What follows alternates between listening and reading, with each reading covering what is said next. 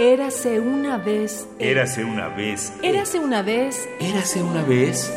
Eras.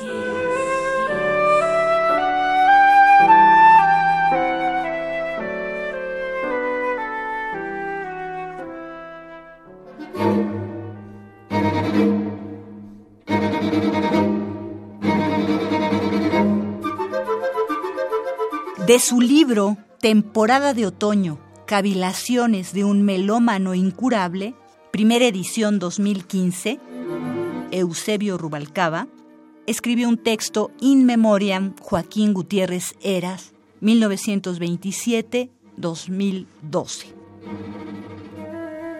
Hay cierta música a la que hay que prestarle todos los oídos. Música que debe escucharse con recogimiento, porque conforme transcurre, revela estados anímicos insospechados. Música que ha sido compuesta bajo el ímpetu creador de quien no conoce reposo. A mí me acontece con la sonata número 6 para flauta, clarinete y cuarteto de cuerdas de Joaquín Gutiérrez Heras. Este 3 de marzo del 2012, que el maestro Gutiérrez Heras falleció a causa de una neumonía, había nacido en Tehuacán en 1927, hace 90 años, me senté a escucharla, a evocar al compositor poblano a través del lenguaje de la música, que dada su abstracción, es el más idóneo cuando lo que se pretende es imbuirse de la personalidad del autor. Y la emoción se fue apoderando de mí, porque es un músico con una voz al alcance del espíritu, sin dejar de ser moderno, de pronto tonal, de pronto atonal, sin dejar de ser perfectamente contemporáneo, está lejos de una clasificación superficial.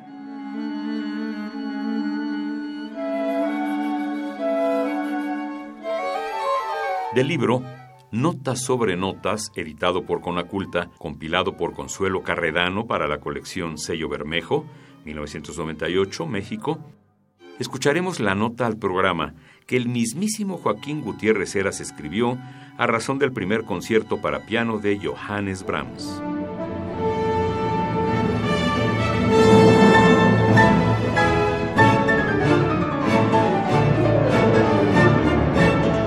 Habiendo decidido que él era el heredero musical de Beethoven, Johannes Brahms, 1833-1897, pasó duros trabajos adiestrando a su genio eminentemente lírico para las tareas del sinfonismo que se había impuesto. El primer concierto para piano fue su primer ensayo orquestal importante, y como tal tuvo una gestación difícil y una suerte poco feliz. Comenzó como un esbozo para una sinfonía, y durante algún tiempo fue una sonata para dos pianos hasta que Brahms, insatisfecho con ambos intentos, decidió establecer un compromiso entre sus ambiciones orquestales y su maestría pianística, convirtiéndolos en una obra para piano y orquesta.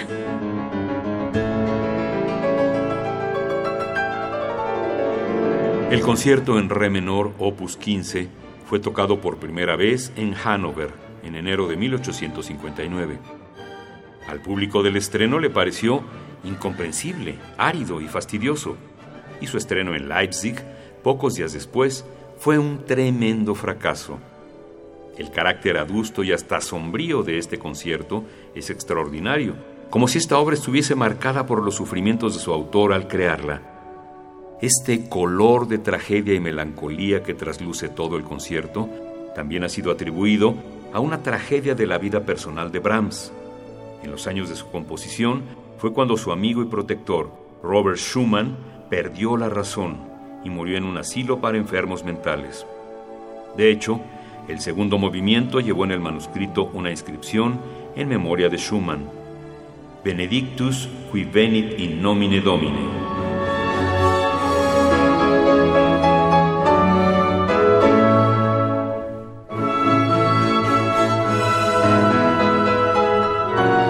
Radio UNAM, Experiencia Sonora.